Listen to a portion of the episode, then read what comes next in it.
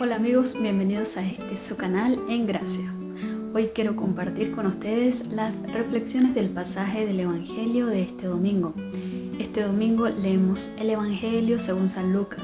capítulo 15, versículos del 1 al 32. Y en este pasaje del Evangelio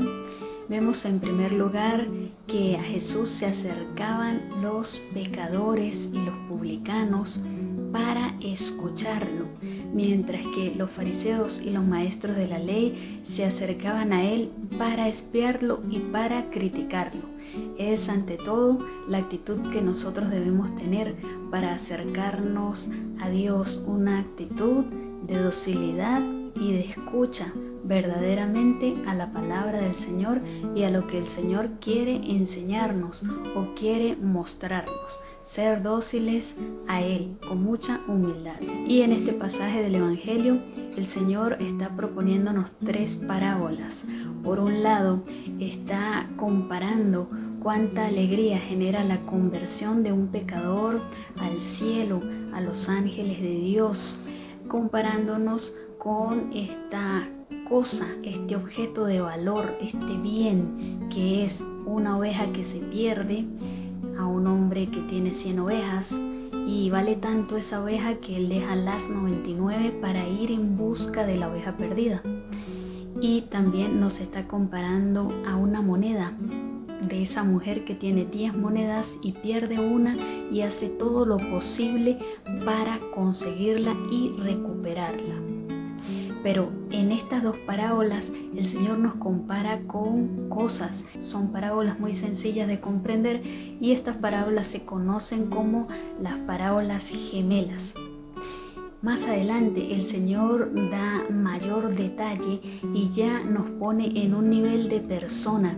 Y el Señor nos habla con esta parábola de el Padre que representa a Dios Padre que tiene dos hijos, uno menor que es muy pecador y uno mayor que es más obediente y dócil a él. El Señor con estas parábolas nos está indicando cuánto valemos para Dios, cuánto vale cada uno de nosotros para Dios y que Dios quiere tenernos cerca de Él, que Dios quiere proveernos de lo mejor para cada uno de nosotros que Dios quiere darnos su misericordia porque sabe bien que somos débiles, que somos frágiles y que pecamos, pero Dios quiere que se encuentre esa miseria humana con la misericordia de Dios, que se encuentren para que entonces haya esa reconciliación, para que entonces la persona reciba por la misericordia de Dios el perdón de sus pecados y que así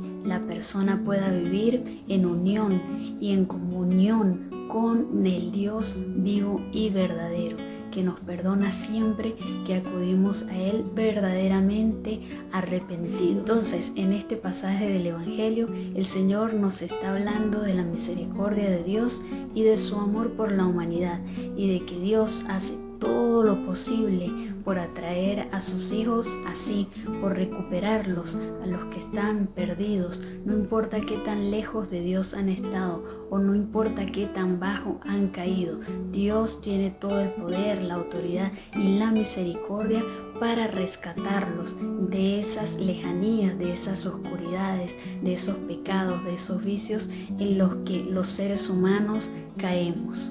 Y es una invitación también para que todos aquellos que son hijos mayores, para todos aquellos que son más dóciles a Dios y que han vivido una vida un poco más alejada de los vicios y de los pecados, como el hijo mayor de esta última parábola, para que también sintamos compasión de aquellos que han caído en muchos pecados, en muchos errores y que han llevado una vida quizá de pecado que seamos nosotros misericordiosos como el Padre y que sepamos alegrarnos de cuando estas personas comienzan a acercarse a Dios, incluso que seamos nosotros agentes activos en la búsqueda de todos aquellos que se han alejado del